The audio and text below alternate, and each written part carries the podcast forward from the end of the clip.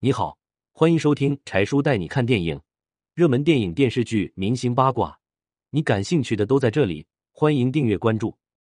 年轻气盛的洪金宝要跟李小龙交手，仅仅一招就被打服。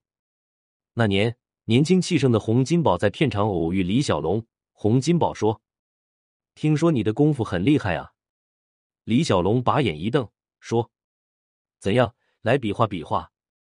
洪金宝心想：“你有功夫，我功夫也不差，试试就试试。”洪金宝和元彪、袁华、成龙这些人一起学过戏，也学过点武术，再加上他年轻的时候也比较喜爱武术，自己也学了点。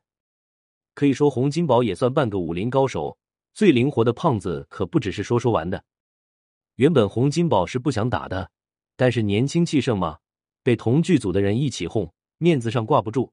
半推半就的跟李小龙上了擂台，俩人摆开架势，李小龙虚晃一招，洪金宝还没来得及挡，李小龙的脚已经放在洪金宝的眼前了。这次比试完，洪金宝算是知道李小龙的厉害了。要么说文无第一，武无第二呢，实力的差距真是一目了然。这也牵扯出了一个问题：功夫到底能不能打？以李小龙在世界范围内的影响力来看。他是一定能打的，但李小龙心中自有一套标准来衡量他武术的用途。李小龙酷爱读书、哲学，他的思想不同于一般武术家，而是融哲于武。李小龙在香港生活了十八年，拍了二十三部电影，其中的《精武门》更是神作。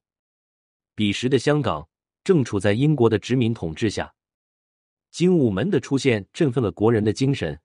其中，李小龙潇洒漂亮的身手，无疑为这部电影锦上添花。